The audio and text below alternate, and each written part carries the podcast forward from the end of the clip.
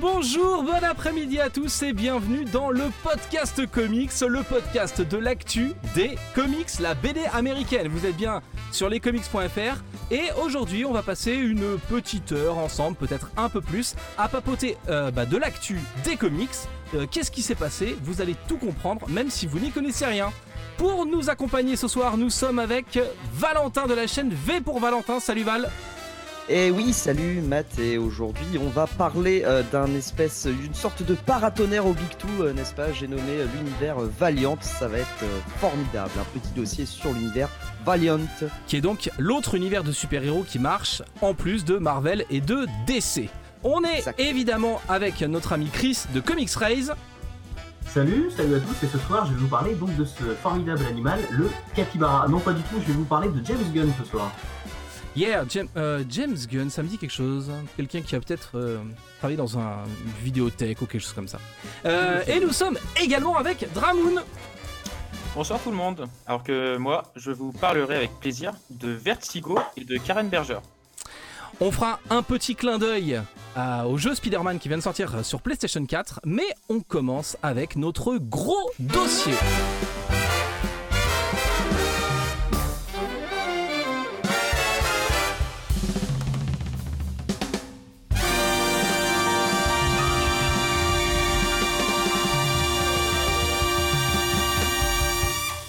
Évidemment, on fait coucou à tous les gens qui sont avec nous sur le chat, puisque pour cette première, on a essayé de faire, euh, en plus d'une diffusion en podcast, une diffusion en vidéo et une diffusion en live sur YouTube. Il y a donc du monde sur le chat pour nous poser des questions et participer à tout ça. Il y a notamment Univerbox qui fait des, des super shortbox pour ranger vos comics. Il y a Florent de la chaîne Pistolet à Bulle. Il y a plein de membres de lescomics.fr comme Spider-Man, comme les rubriques de G. Il y a Benepi Comics, Diaoul, euh, Beau Masque. Salut mon petit Beau Masque, ça va? C'est mon chouchou. Et puis bah il y a euh, voilà plein de gens, euh, Mad Monkeys et tout, plein de gens à qui on dit un super bonsoir. C'est notre première. euh, L'image n'est pas exactement ce qu'on aurait voulu vous livrer. On va régler le son et tout en même temps. Bref, on essuie les plâtres, mais on est entre nous et on va bien rigoler. On voulait commencer ce premier épisode du podcast comics en faisant un spotlight, une sorte de mise en avant sur les autres éditeurs de comics, les micros-éditeurs, ceux qui publient des comics qui ne sont ni Marvel ni DC et qui publient parfois des choses hyper bien. Il y a une vraie tendance euh, en ce moment sur le marché français avec l'ouverture de plein de nouveaux éditeurs donc qui débarquent et, euh, ben c'est hyper cool et ça permet d'avoir plein de choses euh, tout nouveau dans le marché français. Comment va-t-il finir cette phrase? C'est la question. Euh, parmi les petits nouveaux, eh ben, le dernier en date, on va commencer par le dernier, par le plus récent, c'est Paperback. Euh, messieurs, est-ce qu'il y en a parmi vous qui lisent les publications de Paperback? Oui, Pas du tout. Alors Chris, est-ce que tu peux nous parler des- de tes dernières lectures de Paperback? Qu'est-ce qu'il y a chez Paperback? Euh, Qu'est-ce que j'ai lu? J'ai lu euh, Mech Academy, euh, qui s'appelle en VO Mech Cadet You. Euh, et ben ça, c'est plutôt pas mal. Euh, c'est hyper accessible. Ça parle à quasiment tout le monde. Enfin, tu vois, je trouve que que tu aies 16 ans et que tu jamais lu de comics ou que tu es mon âge et que tu sois un vieux con blasé, bah, ça te parlera parce que c'est un schéma assez. euh, je peux développer l'histoire. Est-ce que je spoil trop? Est-ce que non, je comprends pas. Je sais pas. Non, non, mais on en parle, euh, on en parle tranquillement, de façon succincte, mais on en Très bien, d'accord. Donc c'est super accessible et c'est une, une excellente porte d'entrée euh, vers l'univers des comics. Par exemple, si vous avez un petit cousin qui adore les mangas et que vous voulez euh, discrètement le mettre aux comics euh, un petit peu euh, euh, par une voie détournée, vous lui achetez ça. euh, Mech Academy, c'est très bien. Et sinon, dans mes dernières lectures, euh, dont on reparlera peut-être euh, en fin d'émission, euh, il y a Magnus, euh, qui est un vrai coup de cœur chez euh, Paperback, qui est vraiment très très bien aussi. Voilà. Et il y a aussi parmi leurs dernières publications, il y a un truc qui s'appelle Autant des reptiles, qui est l'histoire d'un dinosaure euh, sans parole, où tout se joue sur la narration. Et euh, Apocalyptic Girl, voilà, qui est le, dernier, euh, le quatrième titre, et qui là du coup est une série complète en un tome, euh, qui raconte l'histoire d'une nana qui est perdue sur un- une sorte de planète un peu post-apocalyptique. Enfin, on comprend pas trop ce qu'elle fout là. Et, pour le coup, c'est un vrai comics d'ambiance. Tout, tout, tout fonctionne grâce à la narration, à la mise en scène, à tout genre de trucs. C'est un vrai, c'est un, un vrai truc d'auteur, quoi, complet, fait par un mec tout seul, dont le nom m'échappe, McLean, je crois, de mémoire. Euh, voilà. Euh, oui, tout à fait. Il y a un truc rigolo chez Paperback. Alors Paperback, c'est c'est pas des petits nouveaux qui viennent de nulle part. C'est euh, c'est la marque comics de Casterman qui vient de se lancer là-dedans. Et il y a un truc, moi j'ai eu un peu de mal à m'y faire, c'est les maquettes des couvertures en fait, où ils refont les couves un peu à leur sauce. Je sais pas. que- Est-ce que c'est bien de réadapter les trucs ou est-ce qu'il faut respecter le matériel original? Ah, ça fait très spécial. Hein. Après, après, je pense que ça va dépendre des gens, mais moi, je sais que personnellement, le... c'est un visuel qui intrigue, mais qui par contre euh, m'attire pas. Mais au moins, c'est vrai que par exemple, quand, quand on voit les, les comics paperback dans une, euh, dans une librairie, je trouve que c'est des couvertures qui ressortent complètement par contre. Après, ça peut, on aime, on n'aime pas, hein, ça c'est un autre débat. Mais au moins, ça ressort et je pense que c'est un, c'est sans doute un bon pari pour euh, essayer de se démarquer de, de- des nombreuses sorties qu'il peut y avoir, parce qu'au moins, ça accroche l'œil directement. Ouais, ça joue la carte de la vraie identité Ah. euh, visuelle et de la vraie cohérence euh, de tout ça. Valentin, est-ce que tu souhaites Ouais, t'exprimer sur Paperback? Euh, bah écoute, euh, vu ma réponse de tout à l'heure, euh, à savoir que je n'ai pas lu grand chose de Paperback, euh, non, je vais laisser euh, la parole à quelqu'un de plus euh, à même de vous parler du sujet. Euh, eh bien, eh bien, d'accord. Et visiblement sur le chat, euh, on a Nieset qui dit que bah, pour lui, il les, trouve pas mal les coupes. C'est vrai que ça donne une, tête, ça donne euh, voilà un style à la collection et que ça permet de les identifier rapidement dans un magasin. Euh, l'autre, euh, l'autre petit nouveau évidemment, c'est iComics. Et là, je vais forcément me tourner vers Chris puisque iComics publie les Tortues Ninja. Monsieur Chris, est-ce que tu peux nous présenter euh, viteuf iComics, qui est donc un autre éditeur de comics en France qui ne publie des BD qui sont ni Marvel ni DC Comics? Tout à fait. Alors pour le coup, bah, là où Paperback vient de, de chez Casterman, bah, iComics, ça vient de chez Brajlon. Donc ils ont repris d'ailleurs des licences euh, Brajlon, notamment euh, Lock and Key et euh, Scott Pilgrim bientôt, je crois. Je crois que c'est pas encore ressorti ou ça va ressortir chez eux, je crois. C'est pas encore ressorti, ouais. C'est pas encore ressorti. Et, euh, et donc, ils ont ramené le truc que la, la France attendait, c'est-à-dire les Tortues Ninja. Quoi. Je veux dire, depuis Soleil, il y a maintenant 5-6 ans, 7-8 ans, j'en sais rien, il y a des- quelques années maintenant. Euh, on n'avait plus droit à la série IDW des Tortues Ninja, ce qui était une honte, puisque c'était euh, une super série, bien meilleure que plein de trucs un peu douteux qu'on a eu euh, ailleurs. Comme? Et, et comme la liste est longue, mais, euh, non, mais je veux dire, soyons très clairs, il y, y a des séries Marvel ou DC qui arrivent jusqu'à chez nous juste parce que c'est du Marvel ou du DC et on sait que ça va quand même réussir à se vendre à quelqu'un, alors qu'à côté de ça, il y a plein de séries indées qui sont très très bonnes qui n'arrivent pas jusqu'à chez nous parce que comme c'est de l'indé, on dit euh, ça va moins parler au grand public et c'est dommage parce que pour le coup, en plus les Tortues Ninja, ça parle quand même assez au grand public. Euh, je pense aussi à d'autres séries euh, IDW, genre les Transformers, tu vois, qui sont pas traduites euh, actuellement ou des moi, je comprends pas que ça, ça n'arrive pas jusqu'à chez nous parce que je pense que c'est des licences assez porteuses, mais on pourra peut-être revenir dessus. Euh, quoi qu'il en soit, iComics a donc euh, fait cet excellent travail euh, de traduction pour nous ramener les Tortues Ninja avec des éditions assez sympas et des projets euh, pas mal qui doivent revenir, puisqu'en gros, ils vont traduire euh, ce qui est plus ou moins. euh, alors, je sais pas si ça reprendra exactement le même format pour l'instant, j'ai pas vu ce que ça va donner, mais euh, ce qui est chez IDW, les Ultimate Collection, qui sont des assez grands formats qui reprennent donc les premiers épisodes de la série originale de 84. Euh, avec pas mal d'annotations des auteurs dans les versions originales. Alors, je ne sais pas si en France on aura droit à ça en plus en, traduction, mais euh, voilà. En tout cas, s'ils font ce travail-là, euh, c'est c'est plutôt une très très très bonne chose, sachant que c'était vraiment demandé parce que j'ai fait une vidéo sur les Tortues Ninja il y a maintenant deux ans et genre il y avait, il y avait 150 euh, questions en dessous et c'était toujours à quand les Tortues Ninja en français, est-ce qu'il y a des nouvelles, etc. C'était très attendu. Et Soleil avait complètement lâché l'affaire, donc on est content que ça revienne. Ouais, Voilà. Soleil a publié 4 tomes des Tortues Ninja, ça doit être en 2012-2013, et depuis, il n'y avait plus du tout de Tortues Ninja en France, alors que la série IDW est acclamée par les fans et la critique. Euh, Il y a aussi la trilogie de Warren Ellis avec No Hero, Black Summer et Super God qui est ressorti chez, euh, chez iComics, qui est hyper bien. Et puis il y a des trucs comme euh, The Few, comme Invisible Republic ou I I Kill Kill Giants. Giants. Dramoun, est-ce que tu nous parlais de, de I Kill Giants? Ah ben, c'est une, une vraie claque. Moi, j'étais surpris parce que Akil Giant c'est sorti il y a 9 ans maintenant en VO. Et, euh, et moi, du coup, pensant qu'il allait jamais être édité en France, parce que j'ai lu il y a deux ans, bah, je me suis, l'ai lu, j'ai décidé de me tourner vers la VO. Et j'ai pris une vraie claque. C'est un, un comics qui est vraiment, euh, qui est vraiment surprenant et qui a un discours au final qui est, qui est assez profond, mais qui le traite complètement en légèreté, je trouve.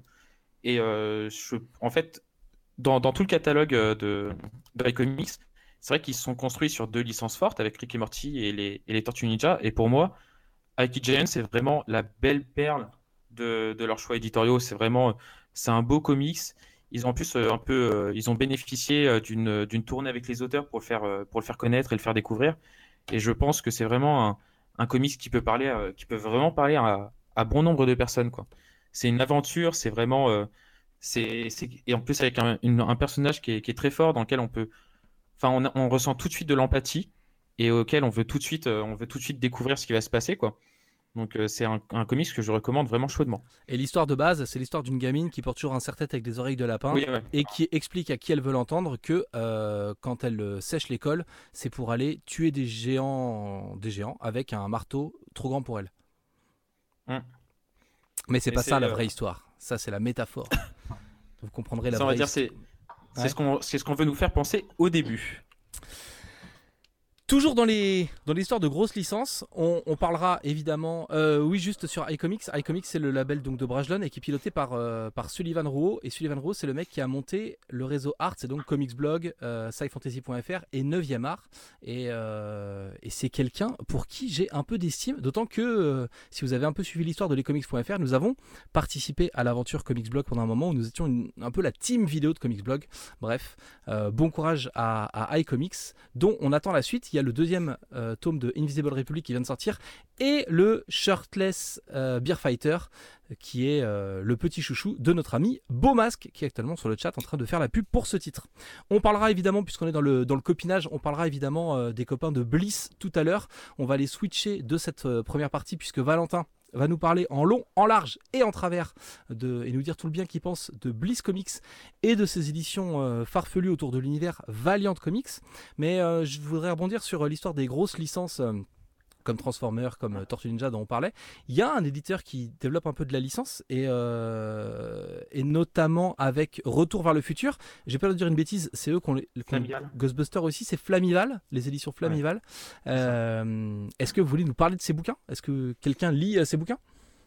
Bah Après, c'est assez particulier parce que Flamival, au final, c'est peut-être une, deux à trois sorties par an, c'est pas grand chose. C'est un micro micro éditeur, ouais.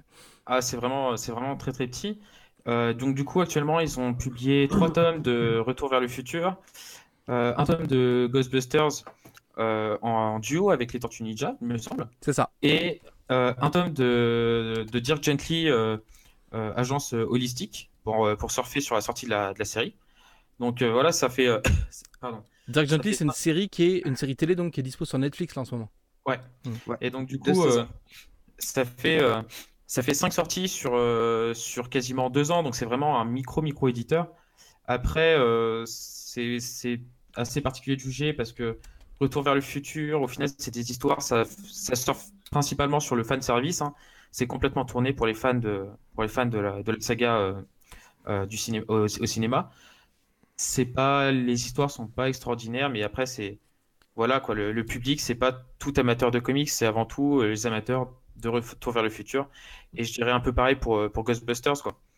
Euh, je pense pense pas que, que Flamival euh, est vraiment dans, on va dire, rentre vraiment dans le jeu de l'édition entre guillemets euh, des comics euh, à, à, proprement parler. Je pense qu'ils sont surtout dans, dans l'idée de, de, proposer des produits entre guillemets, parce que produit c'est pas forcément un très beau terme, pour les des fans, on va dire de, de, de licence, mais sous d'autres formes quoi.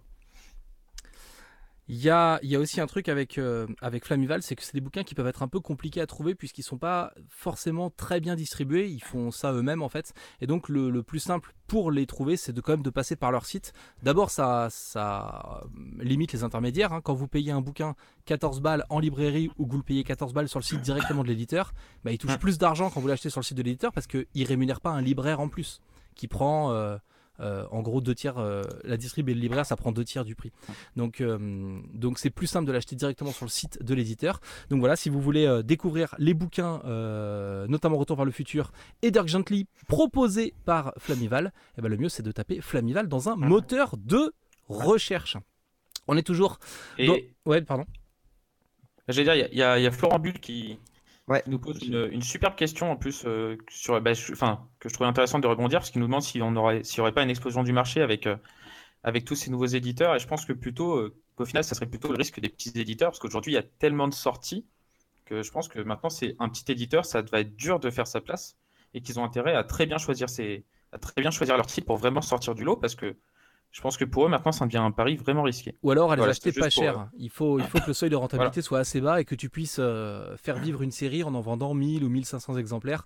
Euh, sinon, évidemment, ça va être extrêmement compliqué de pouvoir, euh, de pouvoir maintenir autant d'éditeurs en vie sur un marché comme le marché français.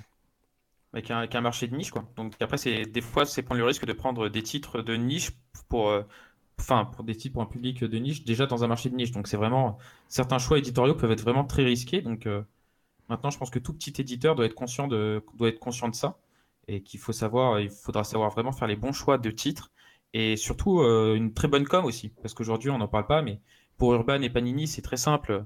Dans tous les cas, ils vendront du Batman et du Spider-Man, alors que pour les petits éditeurs, s'ils veulent vraiment réussir à, à placer leurs titres, il faut aussi avoir une très bonne com pour, pour se mettre en avant et pour vraiment se faire découvrir. quoi. Bon, la com globalement, euh, c'est les sites et les gens comme nous. Et du coup, euh, avant de laisser la parole à Valentin que j'ai coupé comme un saligo, euh, moi en ce moment je suis hyper branché éditeur indé, donc n'hésitez pas à venir régulièrement sur lescomics.fr pour avoir l'actu évidemment de tous ces éditeurs indépendants qui sont à mon avis aujourd'hui plus intéressants que ce que fait ce que font Marvel et DC Comics, mais ça n'engage que moi.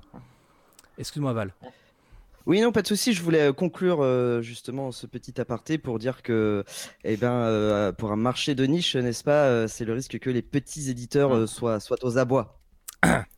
Hey Voilà, une, une intervention pertinente de Valentin qui mérite un petit. C'est pas le bon roulement de tambour, vous l'aurez compris. Euh, puisqu'on est dans les, dans les micros éditeurs de niche, on va faire un clin d'œil très rapidement aux éditions Réflexion, euh, qui publient beaucoup de matos très typés euh, années 90, très typés Image Comics.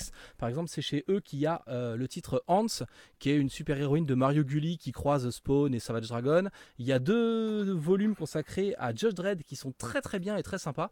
Et puis si vous avez raté dans les années 90 More Than Mortal chez Semic par exemple, bah, vous les retrouvez aujourd'hui aux éditions Réflexion, édition au pluriel, Réflexion au pluriel également. On nous en parle sur le chat, évidemment. Euh, petit clin d'œil à Grave Zeppelin, qui est en train de se refaire une, santé. Grave Zeppelin, qui est un éditeur qui faisait des petits trucs un peu euh, dans son coin de temps en temps, et là qui euh, est reparti sur un, de la publication un peu plus régulière. Je ne sais pas si, messieurs, vous lisez beaucoup de publications de Grave Zeppelin. Non, par contre, moi j'en profite pour euh, placer aussi euh, Weta et Delirium surtout. Qui, tu parlais de Judge Dredd. ah, mais attends, lapin, attends, t'es en train de me niquer mon plan, on va en ah, parler. Ah, excuse-moi. Je me suis dit, on va jamais les voir, et du coup, je voulais. Bah, moi, je voulais dire que Delirium, ils font du super boulot. Voilà, c'est tout. Voilà. tu prendre le, ah, le forceur euh, Tout ça pour dire que Grave Zeppelin, en ce moment, ils ressortent. Alors, si vous cherchiez les premiers numéros de Danger Girl, la série de G. Scott Campbell des années 90, elle est ressortie en intégrale chez Grave Zeppelin, et qu'en ce moment, ils font un travail de publication autour de deux D'abord, c'est Legend Legendary, donc c'est une licence steampunk qui va adapter notamment le Frelon Vert en version steampunk ou alors Red Sonia en version steampunk, parce qu'il faut savoir que Grave Zeppelin en ce moment republie, enfin publie même pas mal de trucs de Red Sonia en France. Alors Red Sonia, c'est une sorte de, de guerrière euh, rousse, flamboyante, euh, qui porte un bikini en métal et qui se bagarre contre des monstres. Euh, et du coup, il y a trois bouquins Red Sonia qui sont déjà parus. Il y a un truc qui s'appelle L'autre monde. Le premier tome est sorti et donc c'est Red Sonia qui est projeté dans notre monde à nous. Il y a un truc qui s'appelle Le trône du faucon de mémoire et où en fait elle est promise à devenir la reine de ce monde-là. Et puis il y a évidemment Legendary Red Sonia où on a une Red Sonia un peu plus steampunk. On en a parlé avec ce forceur de Chris. Il y a Delirium qui fait un boulot d'enfer, notamment autour des publications de Richard Corben. Delirium, Chris, c'est plutôt un éditeur qui va publier du matériel un peu, euh, un peu historique, du matériel un peu, un peu luxe, un peu ouais, historique. Il me manque le mot en fait, vous l'aurez remarqué. ouais, c'est des, anthologies de, fans riches. On pourrait voir ça riche. le mot peut-être un peu fort, mais euh, de fans un peu hardcore. Quoi. Je veux dire, leurs anthologies de Judge Dredd, elles sont magnifiques. Euh, il y a un boulot de ouf derrière. Mais maintenant, clairement, si tu découvres les comics et que tu as un petit budget, tu vas pas aller acheter ça. Donc il faut, euh, je pense, avoir déjà fait pas mal de démarches être un lecteur peut-être un peu plus âgé avec euh, des goûts bien ciblés pour aller effectivement se pencher sur leurs intégrales de Corben ou sur ou ce qu'ils ont fait aussi avec Eerie, Creepy, etc. et, et Judge Dredd. Euh, mais c'est des super beaux livres. C'est un, éditeur de beaux livres, on va dire. Tu vois, ça, ça dépasse le stade, je pense, du, simple comic. C'est plutôt du beau livre. Et euh, il y a un travail énorme derrière et qui mérite vraiment d'être salué. Voilà. Et Delirium, donc, leurs axes, c'est soutenir Richard Corben. Hein. Il y beaucoup, beaucoup de Richard Corben. Si vous êtes un fan hardcore comme moi, c'est mortel. Il y a plein de trucs autour de, de Judge Dredd. Euh, ce que tu disais, il y a les affaires classées et puis il y a des bouquins un peu plus modernes de Judge Dredd. Il y a une intégrale de Tarzan par Joe Kubert qui est mortel. Et, euh, et donc il y a les trucs d'horreur plus euh, les anthologies Eerie and Creepy présentes. Donc Eerie and Creepy, c'est des comics d'horreur des années 50. Euh, et du coup, ils ont compilé les épisodes de Bernie Ringston. Quelqu'un sait dire Bernie machin? Bernie, Bernie. Ah, merci. Et puis, et puis il y a deux volumes consacrés au travail de Richard Corben.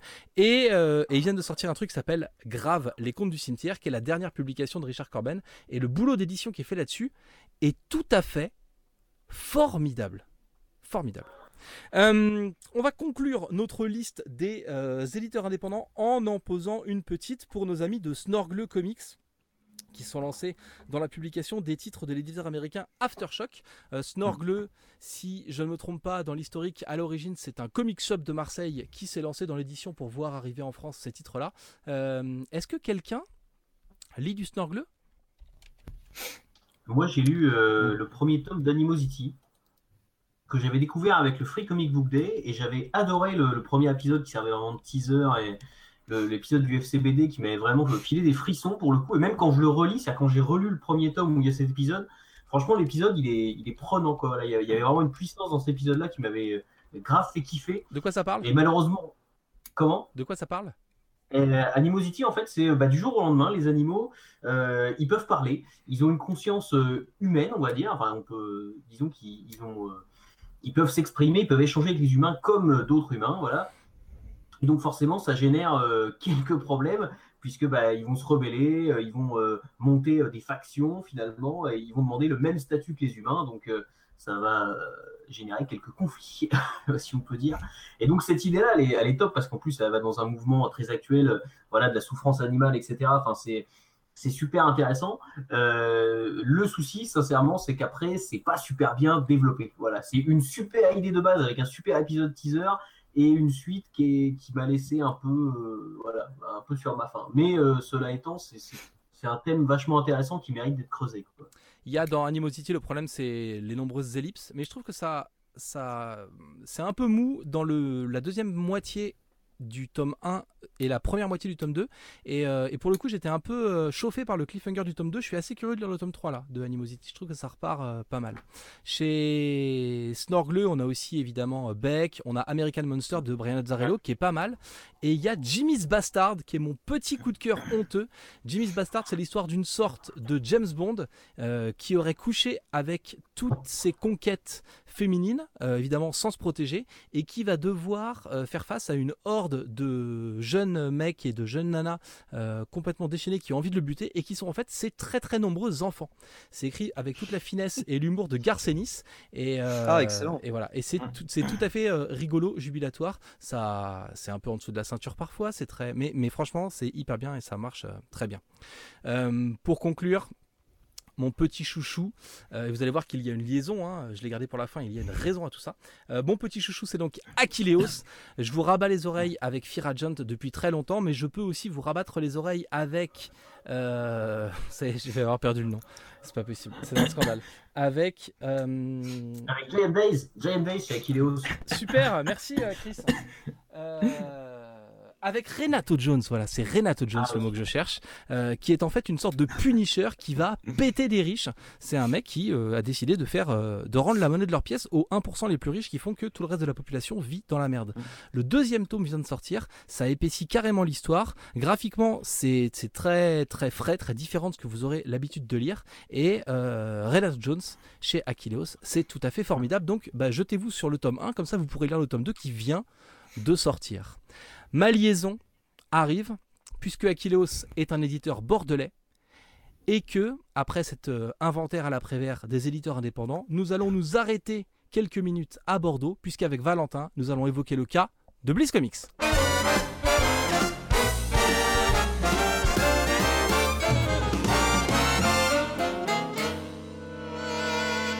Valentin, tu as gardé des forces pour ta chronique personnelle, celle dans laquelle tu as une dizaine de minutes pour nous dire et nous faire dire tout le bien que tu penses de cet éditeur qu'on appelle Bliss Comics. Ah, je, vais tout donner, je vais tout donner. Mais avant de parler de, Bliss Comics, euh, je vais surtout vous parler de euh, Valiant, puisque donc Bliss Comics est l'éditeur français qui publie l'univers Valiant euh, en France. Alors, l'univers Valiant, qu'est-ce que c'est? On va faire un rapide petit historique. Valiant Comics, c'est un éditeur américain logique, hein, fondé en 1989 par Steven Massarski, qui est un avocat, et un certain Jim Shooter, euh, scénariste chez les Big Two. Euh, peut-être pouvez-vous me donner quelques titres euh, de, ce, de ce Jim Shooter. Jim Shooter, il serait pas responsable d'un truc qui s'appelle Secret Wars ou quelque chose comme ça? Truc dans, dans, le style. Ouais, il a fait quelques récits un peu, euh, un peu obscurs hein, chez, les Big Two que personne connaît euh, vraiment, en fin de compte. Bref, euh, donc Steven Massarski et Jim Shooter créent Valiant Comics 189. En 94, la compagnie est vendue à Acclaim Entertainment.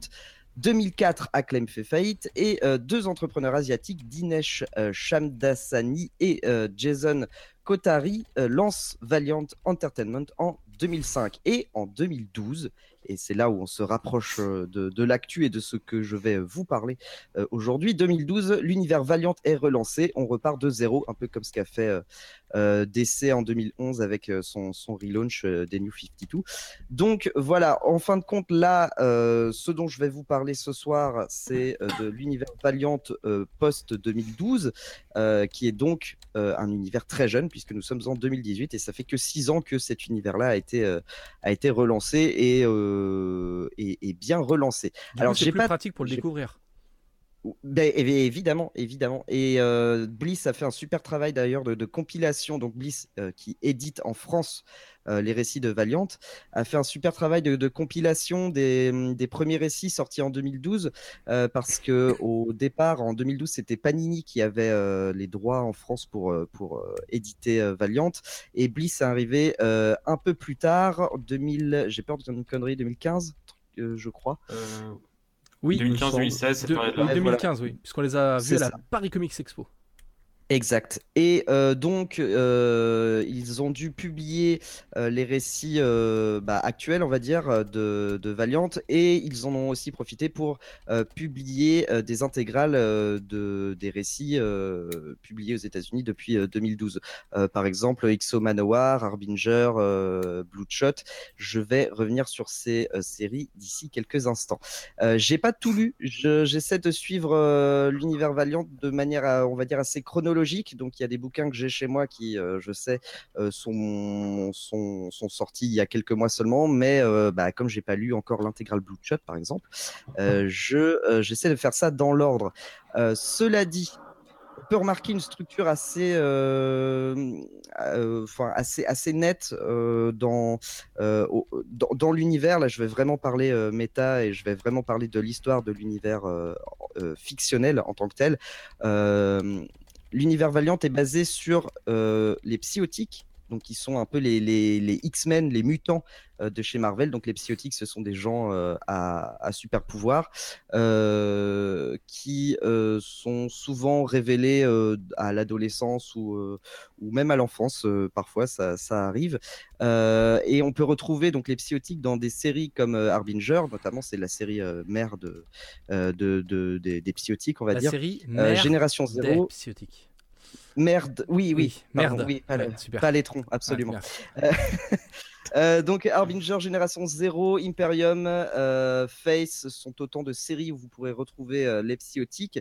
on a aussi en pierre angulaire, on va dire, de l'univers le Project Rising Spirit, qui est, qui est une sorte d'organisation plus ou moins secrète qui, qui agit pour euh, contrer euh, les, psychotiques et qui utilisent tout un tas de, nouvelles technologies et de euh, d'avancées scientifiques pour arriver à leur fin. Et donc le projet, le Project Rising Spirit ou le PRS est central dans des séries comme Bloodshot, Archer and Armstrong et Génération Zero.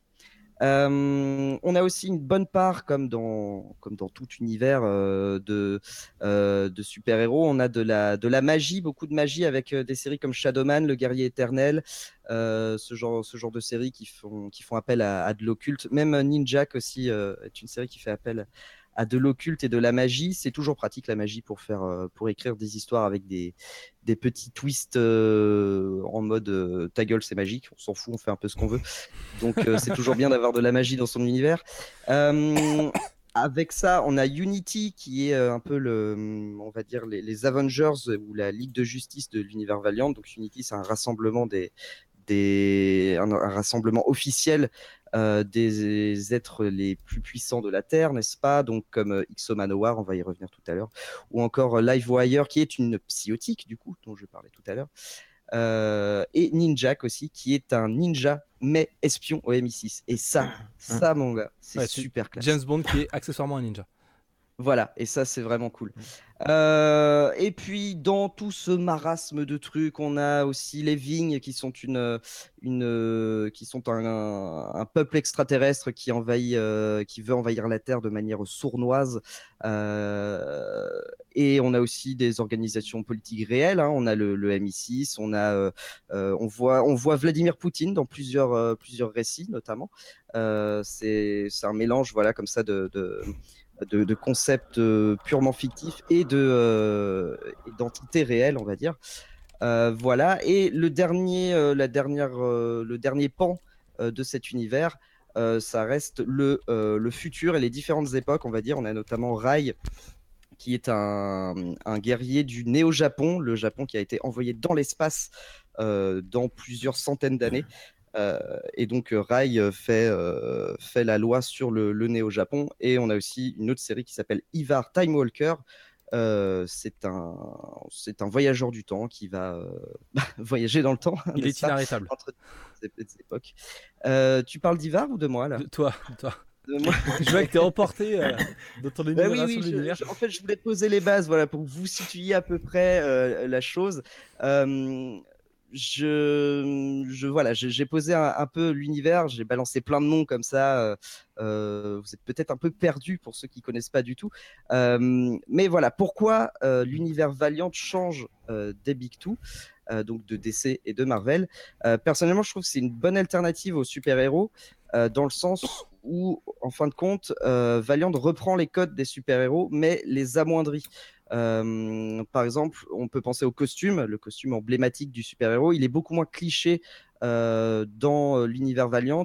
Ninjak, par exemple, c'est, bah, il a un accoutrement de ninja violet, mais ça, ça s'arrête là. C'est pas, il est identifiable par son costume, mais c'est pas extravagant, c'est pas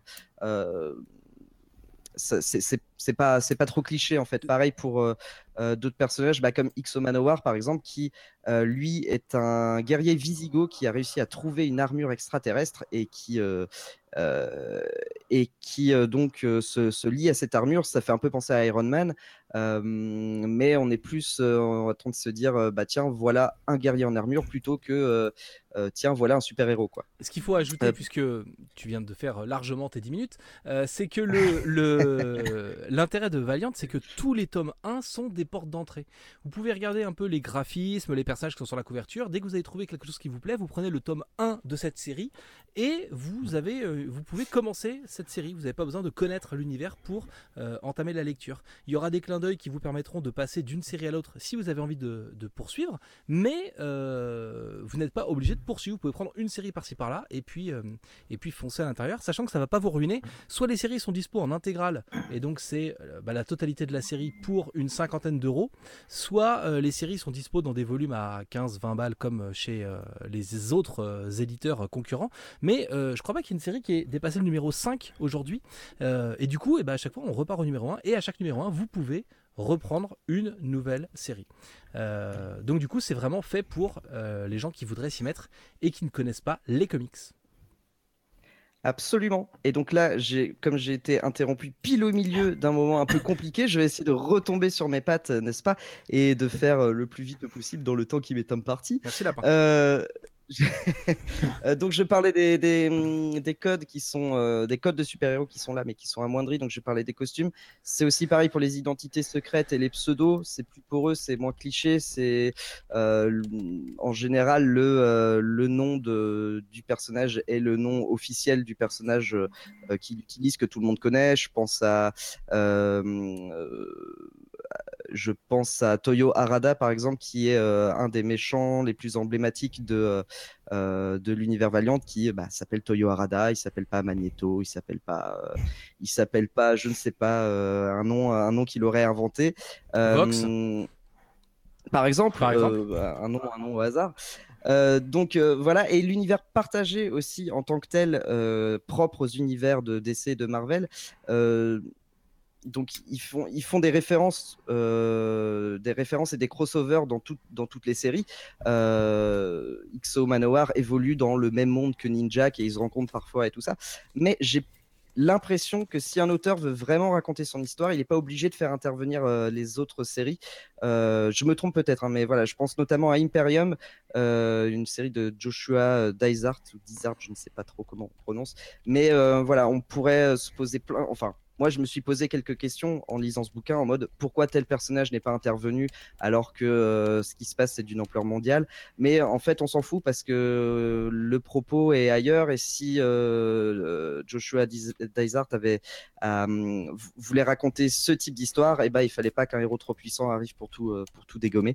donc voilà, l'univers partagé existe, mais j'ai l'impression qu'il est un peu plus libre, on va dire, chez, les auteurs et qui peuvent pas trop se tirer euh, dans les pattes entre eux. Euh, donc ça, c'est plutôt cool. Euh, ouais, alors malheureusement, on, allait sur la, partie la plus intéressante de ma chronique.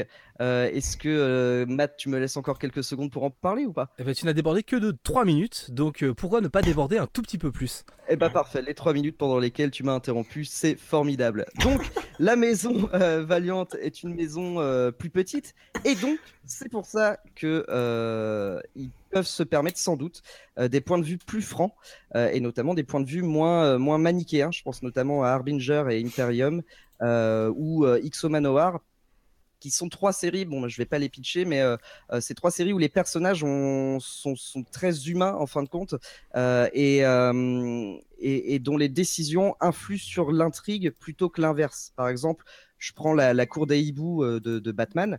Euh, tout tombe sur la gueule de Batman et, il doit se, se, dépêtrer de sa situation pour, pour avancer dans l'histoire. Bah, dans Harbinger, X-Manoir et, et d'autres récits comme Imperium, euh, les protagonistes, eux, sont proactifs. Du coup, c'est eux qui agissent. Euh, ils se plantent parfois, ils font des mauvais choix, et c'est à ce moment-là que la situation bah, dérape à leur avantage ou leur désavantage. Et c'est là où je trouve euh, le, l'univers Valiant parce que je trouve que c'est des, euh, c'est un point qu'on retrouve dans les autres euh, dans, plusieurs séries en fait. Euh, c'est ça que je trouve intéressant. C'est vraiment un univers de personnages avec des personnages qui, qui, évoluent qui changent. Et au-delà de ça donc il y a notamment des propos assez forts. Je pense à, au combo Harbinger et Imperium de, donc de Joshua Dysart, le, le, scénariste.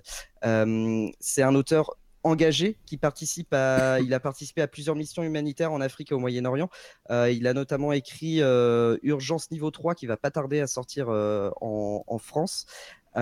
et en fait, dans ces séries, dans les séries qu'il a écrites pour Valiant, il y a vraiment un, propos sur la dictature qui est assez fort, euh, où il essaye un peu d'expliquer les, mécanismes mentaux chez les, euh, chez les dictateurs, en fait. C'est vachement intéressant, c'est hyper prenant, hyper vrai, en fait. Et, euh, voilà, c'est lié à toutes ces histoires de pouvoir, de super-héros et compagnie. mais ça, fait écho à, plein de choses chez, nous, dans nos sociétés. C'est un peu un mélange entre Watchmen et V pour Vendetta, on va dire. C'est plutôt cool. Et donc, pour terminer, euh, je te laisse deux minutes tous les et je te mets un chrono pour le prouver. Ok, go. Dans toutes les séries que j'ai lues de, Valiant, l'univers évolue, les personnages changent et doivent affronter un monde en perpétuel euh, changement. Euh, alors, est-ce qu'on peut se dire que le statu quo, c'est quelque chose qui est un peu différent chez Valiant que chez les Big Two.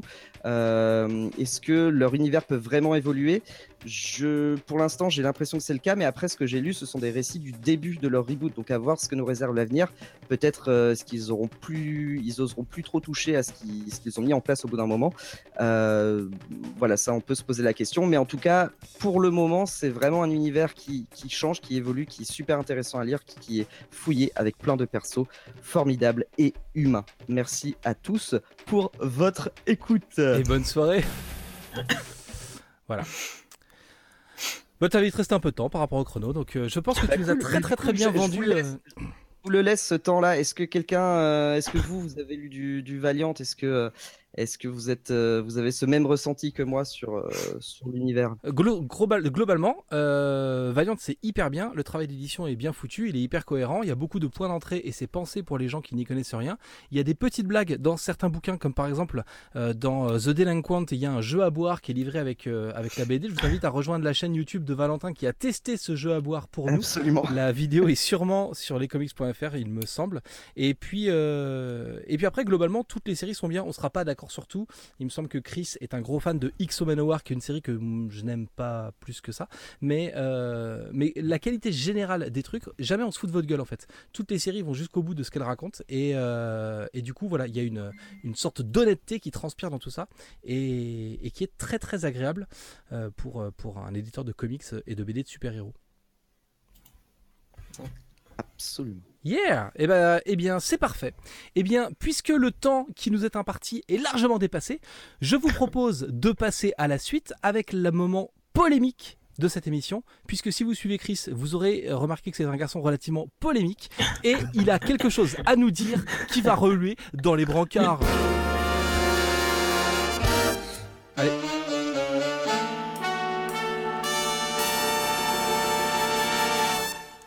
Musique de mystère pour introduire ce moment où Chris nous fâche avec le reste d'Internet. Euh, alors avec le reste d'internet, je ne sais pas. Mais euh, en tout cas, moi j'ai décidé de vous parler euh, de l'affaire James Gunn. Alors je vous ai écrit un petit quelque chose hein, parce que tu vois, je voulais faire le mec qui bosse et tout. Euh, je, je meuble un peu, c'est comme ça dure pas assez longtemps. Le mec a perdu son discours en fait. je gagne du temps. Donc, donc je voulais revenir sur l'affaire James Gunn. Hein. Euh, C'était pas spécialement pour le défendre, euh, déjà parce que ça a déjà été fait, puis aussi parce que les Gardiens de la Galaxie 2, bah, c'était pas franchement terrible, donc à la limite, il l'a peut-être pas volé. Est-ce que pour ceux qui Euh. n'ont pas la couleur, tu peux recontextualiser cette affaire dont tu parles? Et donc en fait tu me coupes alors que je suis en train de lire ce que j'ai écrit, j'étais super content de ce que j'avais écrit, Matt. Euh, James Gunn, ben, ça tombe bien parce qu'en fait dans mon histoire je recontextualise. Très bien. Euh, voilà, c'est le, le principe d'un truc écrit par un mec qui a réfléchi à ce qu'il avait écrit. Euh, mais euh, ce sont les joies du direct, n'est-ce pas? Voilà, je vais euh, de ce pas faire un tweet assassin sur toi Matt. donc, Donc c'est euh, James Gunn. du coup c'est dommage parce que j'avais écrit un truc bien, tu vois là. Non mais t'es Lin du 6, naturel. vas-y, tu peux reprendre Lin 6. C'est pas, oui, exactement. Je suis euh, ligne 5. pas du tout naturel. C'est énorme. Donc bref, bah, si vous voulez voir du bon euh, James Gunn, moi je vous conseille plutôt de regarder Super, parce que Super c'est un des meilleurs films de super-héros euh, d'après moi, avec Incassable. Mais ça j'y reviendrai peut-être un jour en vidéo, parce que visiblement il y a une sorte d'émulsion autour d'Incassable, on en reparlera aussi. Euh, James Gunn, hein, donc, il s'est vu remercié par Mickey euh, pour des blagues datant d'il y a 10 ans sur Twitter, un scandale déclenché par ses opposants politiques, ce qui nous amène à deux questions, enfin ce qui m'a amené moi en tout cas à deux questions. Est-ce que dans la Belle au Bois dormant, bah, il n'y a pas un petit problème de non-consentement hein, quand même? Et puis surtout, euh, qui sont ces gens qui ont le temps de remonter 10 ans de publication sur Twitter? 10 ans? Est-ce qu'il serait pas temps de les remettre au travail, ces branleurs? Donald Trump, on compte sur toi. Va peut-être falloir leur sortir les doigts du cul. Un scandale donc, qui a déclenché un véritable tsunami de panique à Hollywood. Hein. J'ose même pas imaginer le nombre de célébrités euh, qui ont été faire leur ménage, le ménage sur Twitter après ça. Euh, ce qui démontre, si c'est euh, encore à faire, bah, la toxicité hein, qui peut se dégager des réseaux sociaux et principalement de Twitter. Euh, ça, on le sait tous, on, l'a tous vécu. Hein. Euh, Twitter, c'est un petit peu le temple du paradoxe, hein, puisque pendant que certains deviennent célèbres en y écrivant n'importe quoi, eh ben, on reproche à ceux qui sont déjà euh, célèbres de le faire. Donc voilà, c'est un petit peu incohérent. Et puis évidemment, euh, dans ce genre de situation, tout le monde a un avis sur la question. hein, moi le premier, à preuve, euh, ce qui permet à chacun de récupérer l'affaire pour la rattacher à ses convictions politiques, mais sans trop réfléchir. Faut quand même pas déconner. Euh, au final, ça nous donne donc un super dialogue de sourds. hein, mais comme on suppose que les mecs alternent sûrement le temps passé sur Twitter, planqué derrière un avatar de Naruto, avec quelques sessions sur Pornhub, eh ben, c'est pas vraiment étonnant. Pendant ce temps-là, les meilleurs enquêteurs en herbe débattent hein, pour savoir si James Gunn est vraiment un pédophile ou s'il a juste un humour de merde. Euh, prochaine investigation très sérieuse pour eux, vérifier si Toto a vraiment chié derrière l'église. Bernard de la Villardière est déjà sur le coup, les gars, ça va chier. Euh, les fans de Marvel, eux, bah, ils sont juste attristés hein, de voir le film reporté à une date ultérieure, on les comprend. Heureusement pour nous, Disney avait tout prévu, euh, puisque comme deux films sur trois du MCU, et ben le troisième volet des Gardiens de la Galaxie, et ben il va servir absolument à rien. Donc euh, plus de peur que de mal. Voilà, merci, j'ai fini de lire mon texte, vous pouvez intervenir et raconter ce que vous voulez. Ouais, concernant J'ai envie d'applaudir moi. le naturel de cette prestation. On serait cru une chronique, euh, une chronique écrite trop petit sur une feuille, euh, lui sur France l'après-midi. Euh, du coup, les blagues en question publiées sur Twitter il y a hyper longtemps, qui ont été retrouvées par les opposants de James Gunn, sont un peu limite, on peut le dire, c'est de l'humour plutôt grinçant, plutôt noir. Et nous qui sommes, Chris, relativement amateurs de ce genre d'humour grinçant et noir, elles sont quand même pas hyper drôles. Oui, alors comme nous le disent certains sur le chat, hein, euh, James Gunn, faut savoir qu'il vient de l'écurie Trauma. Euh, Trauma, c'est un, comment dire, un studio indépendant euh, qui est dirigé par Lloyd Kaufman, qui a fait notamment Toxic Avengers et plein de trucs genre Poultrygeist et enfin des, des, des, films Troméo et Juliette. Enfin bref, je vous conseille de regarder tout ça, mais c'est gore, c'est trash, c'est complètement politiquement incorrect, c'est très sale, c'est fait avec des bouts de carton et 3,50€. Mais euh, voilà, c'est du génie un peu subversif parce qu'à travers ça, il y a des vrais messages aussi, euh, même si on les voit pas toujours au premier abord. Euh, mais euh, voilà, il y, a un état d'esprit euh, qu'on pourrait considérer alors euh, complètement différent, mais c'est comme chez nous l'état d'esprit un peu de Groland, si tu veux. Enfin, moi je vois ça comme ça. c'est un, état d'esprit un peu trash qui peut gêner le mec qui est pas forcément dans ce délire-là et qui prend ça comme ça de but en blanc. Mais c'est c'est pas totalement gratos et c'est généralement à voir dans, en mode miroir presque. C'est-à-dire que le gars te raconte un truc, mais c'est généralement pour dénoncer justement l'inverse. Enfin, tu vois, il y a, y a, tout un système derrière. C'est pas à prendre au premier degré, sûrement pas. donc voilà, il vient de ce milieu-là et je pense que c'est blagues était sûrement faite dans ce contexte-là. Maintenant, euh, comme je l'ai dit, je me répète, mais euh, euh, c'est ce que je dis dans ma vidéo sur Sarah Scribbles, si l'humour, c'est un truc qui est évolutif, qui dépend de toi, de ton état d'esprit, du contexte, de l'époque. Enfin bref, l'humour, c'est un truc qui est jamais figé.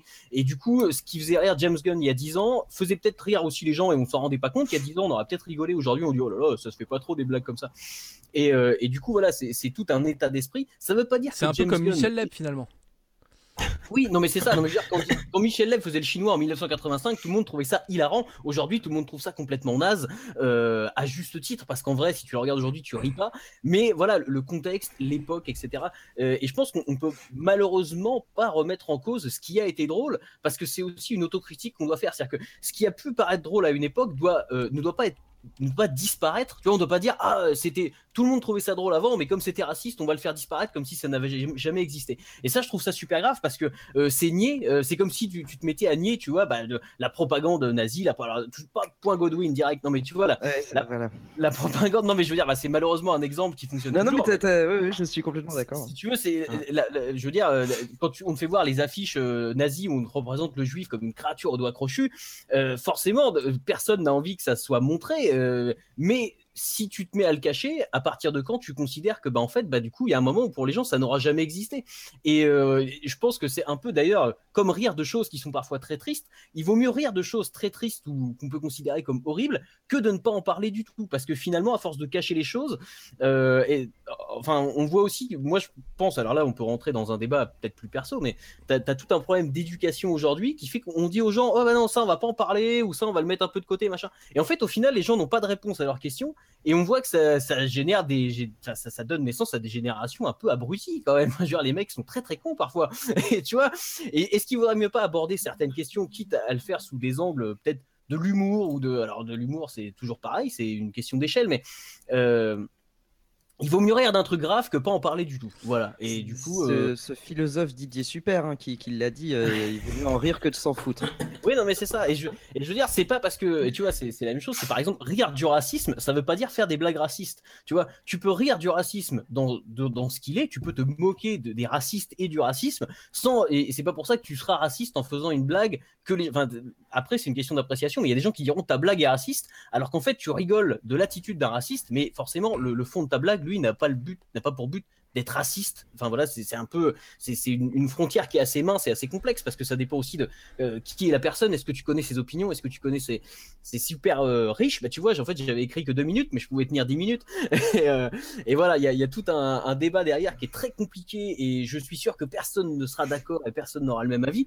Mais en tout cas, voilà, je pense que censurer les blagues, c'est jamais une bonne chose. Après, tu peux trouver ça drôle, pas drôle, mais l'humour euh, ne doit pas être censuré, même s'il est extrême, même si t'es pas d'accord avec lui. Je pense que ça doit rester euh, justement une, une porte qui permet le débat derrière. Voilà. Du coup, comme on n'aura pas le temps de trancher ce débat euh, dans le temps qui nous a imparti, réagissez euh, et faites réagir Chris dans les commentaires de ce podcast. Et toi, Chris, est-ce que tu peux euh, bah, nous parler de la suite en fait? Qu'est-ce qui va advenir des Gardiens de la Galaxie 3 qui a donc perdu son réalisateur? Alors pas du tout parce que comme je ne lis pas du tout les news, les sites de news qui se pignolent là-dessus, je n'en sais à rien. Et d'ailleurs je m'en fous parce que franchement le gagnant de la Galaxie 3, tout le monde s'en tamponne. C'est Voilà. exactement là où je voulais en venir. On, on s'en tape des photos de tournage, on s'en tape des rumeurs de casting, on s'en tape de qui pourrait faire quoi et, et dans quel film il porte une moustache et pourquoi est-ce qu'il a pris du poids pour tourner là-dedans. On s'en tape. Foutez-nous la paix. On veut voir des bons films, on veut moins de rumeurs, moins de spoilers dans les bandes annonces et des meilleurs films en salle. Et je t'ai emmené de façon extrêmement facile, plus que ce que je croyais, sur le terrain sur lequel je voulais t'emmener. Euh, Par le bout du nez. ce que je vous propose, c'est de changer complètement d'ambiance euh, avec Dramoun qui, lui, n'est qu'amour. Ta petite moustache de cowboy euh, m'a fait te mettre une petite musique de cowboy que t'as pas entendu évidemment. Ce qu'il faut savoir, c'est que depuis le début de ce podcast, euh, on a un problème technique et qu'il y a que moi et vous qui entendez la zik. Chris, Valentin et Dramoun n'ont pas la musique. Dramoun, de quoi on parle ce soir, mon petit lapin? Allez, moi, je vais vous parler de, de Vertigo. Donc, euh, pour revenir très vite, Vertigo, en fait, c'est une filiale de, de DC Comics qui a été créée en 93. Donc, c'est en fait, c'est, bah, c'est, en fait, il est connu, c'est un, c'est un label qui est assez connu aujourd'hui parce que bah, on a vu des excellentes séries comme Y, le dernier homme, Preacher, euh, Android Bullets, etc. Je, vais même citer nous trois pour faire plaisir, pour faire plaisir à Valentin et euh, Ah. également de certains mastodontes hein, comme, euh, comme Sandman et, et Fab. Et euh, j'en passe, vous l'avez bien compris. Et, mais sauf que qu'en fait, quand je vous cite toutes ces séries, je vous parle en fait d'un âge d'or de Vertigo, un âge où chaque série faisait des émois, et un âge qui a duré une vingtaine d'années et qui s'est en fait, selon moi, terminé après les séries Sweet Tooth et Scalped de, de Jason Aaron et la première de, de Jeff Lemire, qui sont euh, à mes yeux les deux derniers gros succès du label. Donc euh, Scalped s'est terminé en août, en août 2012 et Sweet Tooth en janvier de l'année d'après, donc 2013. Mais ça, on va y revenir. Donc si, euh, si en fait on regarde le succès de ces titres, c'est qu'on peut évidemment, on peut voir deux choses en fait, les auteurs et les sujets abordés. Et quand je dis les auteurs, ce qui frappe, c'est bah, les noms qui ont travaillé dessus. On peut citer euh, Brian Cavogan, coucou, Azarello, Morrison, Neil Gaiman, Warren Ellis. Et encore, je vous cite seulement la partie gratinée du gratin, parce que la garniture, elle est tout aussi bonne. Et si on regarde les sujets, cette fois-ci, ce qui frappe, c'est une certaine liberté. On retrouve des titres qui sont, enfin, qu'on nomme aujourd'hui adultes. J'entends par là des titres violents, grossiers, sexuels, etc. Mais ça reste surtout des titres avec beaucoup de fond. On a Donc, une, On a une- une intervention très urgente de Mister Yanda qui demande à être remboursé pour ce podcast puisque tu ne parles pas de Hellblazer quand tu parles de Vertigo. Ah, mais Et visiblement, aussi. visiblement c'est un problème. Je ne connais pas cette série. J'ai vu le film, c'était très bien, mais la série, je connais pas. Je connais pas du tout. Ça a été créé en plus par un mec qui s'appelle Alan Moore, je crois. Pff, inconnu, quoi. Non, mais et du coup, c'est vrai que lorsqu'on parle du coup d'une série comme DMZ, c'est une série qui traite euh, du journalisme euh, et de la guerre euh, transmétropolitaine, de la société, etc. Et euh, nous trois, qui c'est un, un comic qui parle de la cause animale. Mais là, je vais, je vous laisserai avec Valentin et Chris. je pense que on a deux personnes qui ont déjà toutes les deux sous leur forme évoqué leur amour pour ce comics. Mais même si on, en fait, si on est loin d'un d'un tel fonctionnement, je pense que Vertigo me fait énormément penser à ce qu'aujourd'hui on appelle les creator owned, donc c'est-à-dire les œuvres qui appartiennent aux auteurs et euh, les œuvres sur lesquelles ils ont les droits. Même si c'est pas exactement ça, moi je continue de penser que Vertigo c'est sans doute l'un des précurseurs euh, sur ce sujet et dans la forme qu'elle existe aujourd'hui. Et ça a été l'un des premiers labels qui a laissé, je pense, autant de liberté euh, dans l'écriture à ses auteurs. Donc en 2013, comme je disais, ça a marqué un tournant parce que malgré la venue de, talents comme Libermeio, Tim Seeley, Scott Snyder, Dan Abnett, aucun d'entre eux n'a vraiment réussi à redonner ses lettres de noblesse à cette collection. Et on a, assisté petit à petit à la mort d'un label qui autrefois était une usine à succès tout simplement. Alors qu'est-ce qui s'est passé en 2013 Bah, Comment un label à l'origine d'autant de titres qui sont aujourd'hui cultes a-t-il pu euh, sombrer comme ça? Bah, ma réponse à moi, en fait, c'est le paratonnerre à succès euh, Karen Berger. Donc Karen Berger, ça a été la responsable éditoriale de Vertigo de 93 jusqu'en 2013. Oh là là, dis donc, tout se rejoint. Et qui est donc à l'origine de tous les succès que je viens de vous citer, et ça a été un peu la femme de l'ombre. Et, euh, et, si j'ai choisi ce, sujet, c'est parce qu'en fait, aujourd'hui, Karen Berger vient de lancer ce qu'on appelle la. Enfin, aujourd'hui, cette année, elle a lancé ce qu'on appelle une collection qui s'appelle Berger Books chez Dark Horse, qui contient vraiment de certains titres qui valent un vrai coup d'œil, notamment The Seeds et She Could Fly, qui sont moi deux titres que je trouve vraiment très intéressants et qui méritent, euh, qui méritent vraiment un coup d'œil. Et euh, aujourd'hui, enfin en tout cas la semaine dernière et, et, ce mercredi-là, on assiste aux premières sorties euh, d'un nouveau, une sorte de nouveau euh, lancement du label Vertigo qui se, qui s'oriente autour de sept sorties différentes et de euh, et du d'un reboot en fait de, de l'univers de Sandman. Et du coup, moi, messieurs, au final, j'ai une question pour vous évidemment. Est-ce que cette question, c'est enfin cette question, c'est est-ce que les auteurs font vraiment le succès des titres ou est-ce plutôt les, les hommes de l'ombre qui sont derrière? Ah, tu veux dire, est-ce que les séries auraient été réussies s'il n'y avait pas Karen Berger, euh, Karen Berger euh, pardon, au pilotage de tout ça? Parce qu'il faut savoir que les Berger Books marchent, marchent, assez bien en termes de vente aux États-Unis. Et euh, elle s'est, en fait, elle, a, elle est partie sur, des, sur très peu d'auteurs qui sont vraiment, qui ont vraiment une, telle renommée. En tout cas, une renommée qui est quand même bien moindre de, de, tous, les, de tous les auteurs que j'ai pu vous citer par le, enfin, précédemment. Euh, euh, et, on s'est rendu compte que alors toutes les séries ne sont pas forcément toutes excellentes. Hein. Après, il faut savoir aussi que Vertigo, il y avait aussi des, navets. Hein. Mais euh, voilà, elle a réussi au final à, à donner un vent nouveau dans une collection chez Dark Horse, qui a pas quand même, n'a quand même pas le même poids non plus que, DC Comics et vu que Vertigo appartient à DC Comics.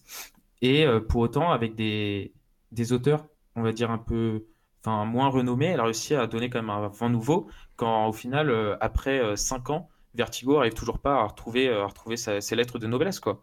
Donc est-ce qu'au final, c'est pas, c'est pas la personne de l'ombre qui, qui, qui, joue sur le succès d'un, qui joue sur le succès d'une œuvre? En fait, la réponse est sur le chat, hein, c'est la réponse de G, c'est une équipe, c'est comme lescomics.fr. Hein. À partir du moment où tu as un bon casting, tu as forcément un résultat réussi. T'as ça, et puis même dans le. C'est pareil au cinéma ou dans toutes ces industries-là d'art, de, d'art on va dire, euh, industrie, enfin voilà. C'est. Euh, tu as des auteurs, tu as des auteurs talentueux, des gens qui savent raconter des histoires, qui savent écrire et tout ça.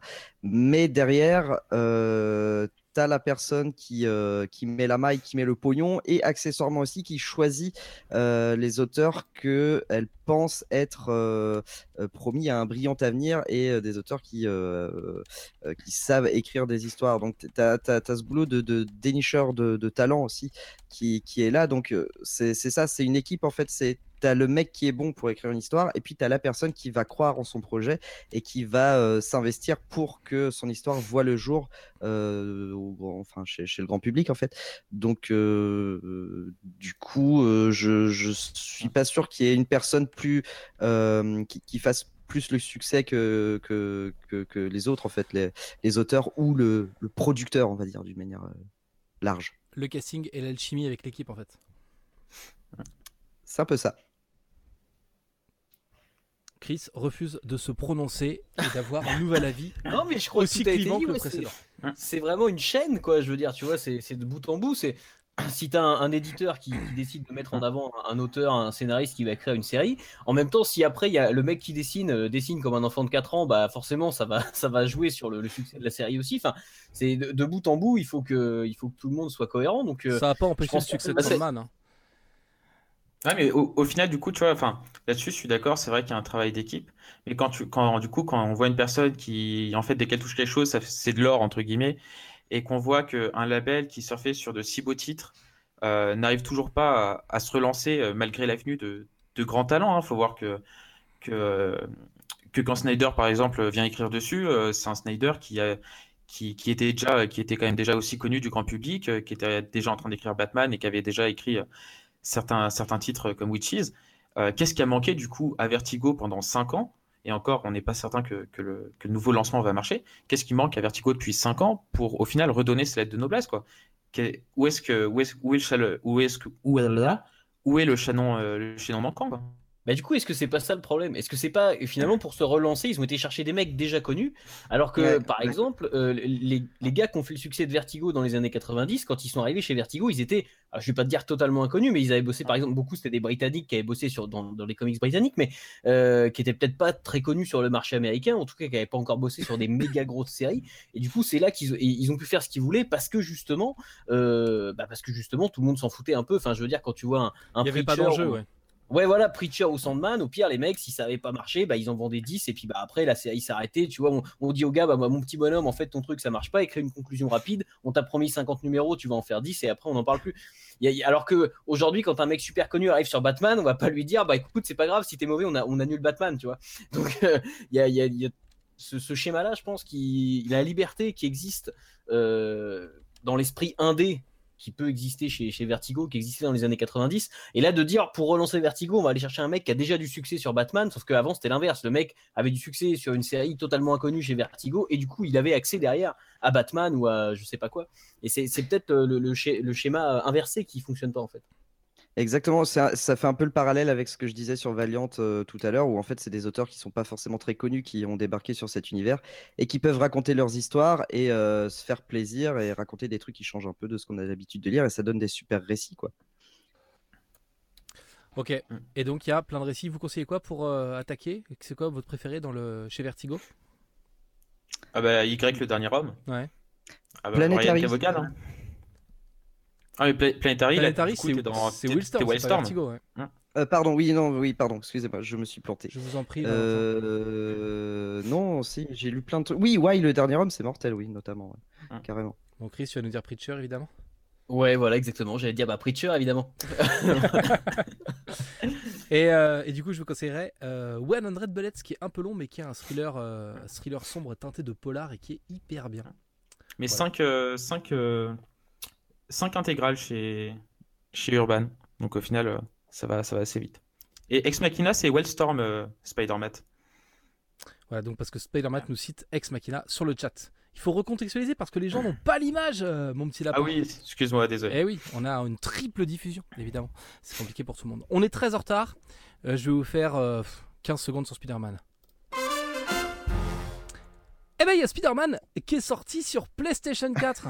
Et ben, en fait, euh, c'est un peu comme un ancien jeu Spider-Man. On se balance, on fait des missions secondaires, on fait plein de trucs dans la ville, et puis euh, on sauve le monde. Alors, ça, les bagarres ressemblent un peu à celles de Batman Arkham City, et puis là, dans le déroulé de l'histoire et dans le fonctionnement de la ville, ça ressemble de plus en plus à Batman Arkham City. Euh, le début est sympa, mais plus on creuse dans le jeu, plus on se rend compte que c'est bien écrit. Il y a plein de personnages secondaires, et là, je suis dans la dernière partie, dans le dernier arc, et franchement, là, ça bute un peu tout, et, euh, et c'est très bien, c'est une très bonne surprise. J'étais un peu dit dur dans ma critique et dans mon gaming live sur la prise en main du jeu, mais en fait, c'est très bien. Ça ne vaudra jamais les comics, mais Spider-Man sur PlayStation, eh bah, euh, c'est pas mal. Voilà, c'était bien, non? On en dit plus? C'était impeccable. Ouais, parfait. Achetez-le, ça vaut cher. Non, mais est-ce que du coup, pour toi qui es, qui es fan de Spider-Man, est-ce que tu arrives vraiment à retrouver tout ce que t'aimes dans le, dans, le, dans le héros ou tu te sens quand même un peu, euh, un peu frustré Voilà, vous remarquerez que Dramoon est celui qui a oublié la consigne en Ouais. cours de route et le mec a parlé pendant le jingle. Ça fait 20 ans que Thierry Ardisson te le dit, mon petit Dramoon. On ne parle pas pendant le jingle. Donc, euh, eh ben je sais pas, je sais pas. Tu seras puni. Non seulement tu as oublié de placer le mot que tu devais placer dans ta chronique, mais en Si, plus placé. tu as. Alors, pas il l'a euh, placé. Si, il l'a placé en entrée, pardon. euh, Tu l'as placé en c'est entrée. C'est Chris qui l'a pas fait. Tout à fait, je ne l'ai pas fait. Mais il n'est jamais trop tard pour le faire. Et moi, alors j'aurais pu le faire facilement. C'est vrai que dans le jeu, on a souvent l'occasion de s'accrocher à un paratonnerre ou deux pour se déplacer dans cette grande ville de New York. Messieurs, on est dans la dernière partie de notre podcast comics, puisque ça fait déjà euh, bah, une heure qu'on papote avec, euh, avec tout le monde. On a eu le temps de faire le tour de quelques sujets d'actu. J'espère que vous aimez bien la formule. N'hésitez pas à nous laisser vos commentaires pour qu'on améliore tout ça euh, sur le site, euh, sur euh, les réseaux sociaux. On les lira plus, évidemment, mais voilà. Allez sur le site pour commenter, c'est mieux. On a besoin que vous veniez sur le site pour commenter et pas de faire des interactions qui vont rapporter de l'argent à Facebook et à Twitter. C'est le moment un peu intime, c'est le moment un peu confession, c'est le moment où on parle de vous, c'est le moment où on a une petite dizaine de minutes avant de se quitter pour euh, faire le point sur euh, vos lectures marquantes du moment. Qu'est-ce que vous avez lu, qu'est-ce qui vous a plu, qu'est-ce qui vous a pas plu, Euh, voilà, qu'est-ce que vous conseillez en une minute ou deux? Euh, Oui. bah, je vais commencer du coup. Bah. Euh, J'ai pas trop le temps de lire en ce moment. Je suis. Oui Oui, non. Je... sais- Bah, du coup, je ne sais plus s'il y a du jingle ou pas. En fait, je sais plus. Je suis un peu perdu. Non, non, je t'écoute, du coup, non, c'est bon. Donc, j'avais pas de jingle. Je non. pouvais y aller. Je t'en prie. Super. Ok, pardon. Excusez-moi. Cette fin d'émission. Il va vraiment falloir régler ce problème. Euh, pardon, ouais, non, non, j'ai pas trop le temps de lire en ce moment. Du coup, là, je suis, ça fait quelques jours là que je suis sur la saga de Ra's al Ghul qui est sortie il y a quelques temps déjà chez euh, Urban euh, Comics. Euh, donc, c'est trois histoires euh, sur le super vilain de Batman. Euh, Il y a notamment euh, une histoire qui revient sur la relation amoureuse entre euh, Batman et Talia, euh, qui, dont Grant Morrison s'est servi pour créer le personnage de Damian Wayne. Euh, c'est c'est daté au niveau des dessins, au niveau de la narration et tout, mais c'est pas pour ça que c'est mauvais, bien au contraire. Euh, ça a une portée épique assez, euh, assez incroyable et ça. hum, c'est- plutôt, c'est plutôt bien mené par des auteurs euh, talentueux. Voilà ma lecture du moment. Dramoun, qu'est-ce que tu lis en ce moment? Euh, bah, moi, j'ai fini du coup euh, Sheriff of Babylon euh, euh, ce week-end. Et euh, là, en fait, ouais, Ouais. euh, sorti sur Urban, euh, écrit par Tom King et dessiné par Mitch Gerhardt. Et euh, là, du coup, maintenant, je vais attaquer le tome 0 de Mutafukaz qui est sorti il y a, il y a quasiment, il y a peut-être trois semaines, deux, trois semaines, qui, a- qui vient d'être réédité par Ankama et qui euh, se concentre en fait euh, sur les catcheurs. Donc il me tarde, il me tarde, ayant apprécié Mutafukaz dans l'intégrale et, et le spin-off euh, Puta Madre, Ta madré, ouais. et ben du coup je, je, je complète. Et en plus, ce qui est pratique, c'est que tu peux lire la BD sans entendre la voix d'Orelsan, contrairement au film. Et ça, c'est quand même pas mal. Chris, qu'est-ce que tu lis en ce moment? Eh écoute, moi, j'ai trois ou quatre lectures dernièrement. Euh, oh non, tout ça. Euh, il y a Bloodshot Salvation euh, chez Bliss Comics qui fait suite à Bloodshot Reborn, qui est juste une claque monumentale. Bloodshot Salvation, c'est excellent. Il vaut mieux avoir lu Bloodshot Reborn avant. Il y a Magnus, que, dont je parlais tout à l'heure chez Paperback, qui est une très bonne histoire. C'est un tome, c'est une histoire complète, c'est facile à lire. Euh, j'ai lu également God Country, dans lequel on trouve une maison qui n'est pas munie d'un paratonnerre.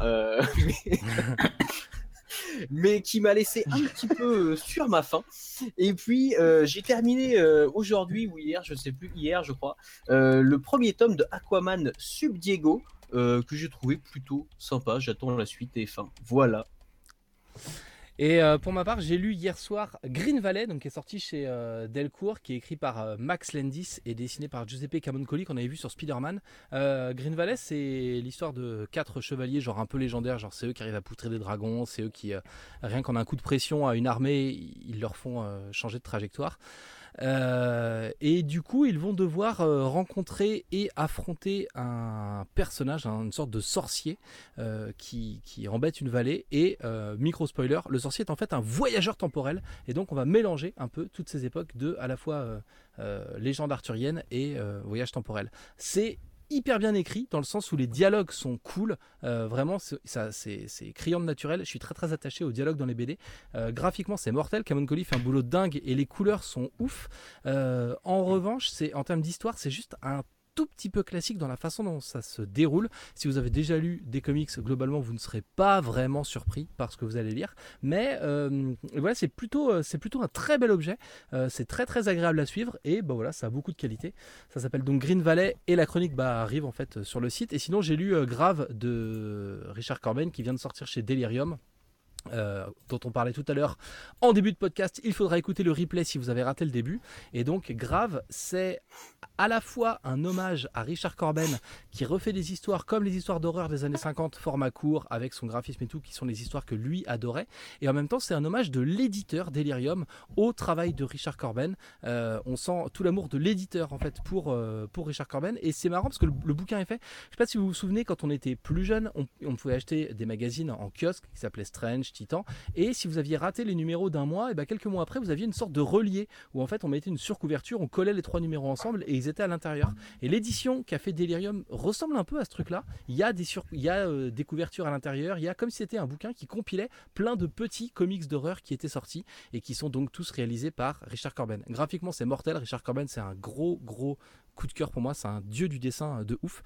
Euh, je suis un peu moins fan de la narration en chapitre court. J'ai eu l'occasion de le dire à plein de reprises. Mais franchement, pour moi, euh, grave, c'est un 5 sur 5. D'abord parce que le boulot d'édition est super et qu'il rend vraiment hommage au travail de l'auteur. Et après parce que graphiquement, Richard Corben, ça défonce tout.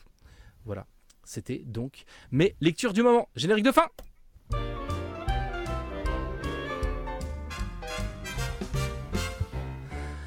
Eh bien voilà, nous venons de, vivre ensemble ce premier vrai épisode du podcast comics en live sur YouTube, à retrouver en podcast audio et en replay vidéo avec euh, Chris de Comics Raise, avec euh, Valentin de la chaîne V pour Valentin et avec Dramoun, rédacteur de lescomics.fr. Alors, euh, heureux, c'est terminé, ça s'est bien passé, vous êtes content d'avoir passé la soirée avec nous?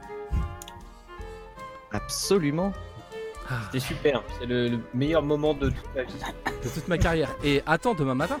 Euh, petit point sur euh, petit point sur l'actu puisque les podcasts ça continue euh, sur lescomics.fr. Lundi prochain, on vous fera découvrir le premier épisode de la saison 3 du top des comics. Cette fois, il ne classe pas des bouquins de Marvel ou de DC, il ne classe pas non plus des comics indés, mais il classe des personnages de Marvel et DC. Le premier épisode a été tourné euh, en fin de en fin de semaine dernière. J'ai eu l'occasion de l'écouter et c'est vraiment très bien. Et bonne nouvelle, je ne suis pas dans ce podcast. Vous pouvez donc l'écouter en toute sécurité. Euh, L'actu IRL euh, dans la vraie vie, eh ben, on sera au Comic Con euh, au Lyon Game Show, sauf Chris et Valentin qui sont punis. Parce qu'en fait, Chris et Valentin, ils voulaient bien venir au Comic Con, mais pas au Lyon Game Show, en fait. Voilà. Et donc, en gros, c'est ça. Hein on peut... Euh, on peut résumer, on peut résumer ça comme ça. Donc, euh, donc du coup, vous retrouverez une partie de l'équipe à Lyon les 21, 22 et 23 septembre. On aura euh, notamment des animations, des conférences et des auteurs en dédicace sur notre stand comme Nico ou Ashrel Red, aka la sœur de moi-même. Et puis sinon, euh, l'actu du site, il y a un papier de Dramoun euh, qui est sorti aujourd'hui qui lance une nouvelle rubrique qui s'appelle Les idées reçues sur les comics. Et donc, euh, eh ben, tu vas décrypter toutes ces sales idées reçues qu'on peut avoir sur ces BD qu'en même temps. Ouais, bah c'est, je prends les, un peu les, les, phrases que des fois on entend, on a tous entendues, et donc le premier c'est sur, euh, sur la phrase que les comics euh, c'était mieux avant, et euh, bah, est-ce que c'était vraiment mieux avant au final?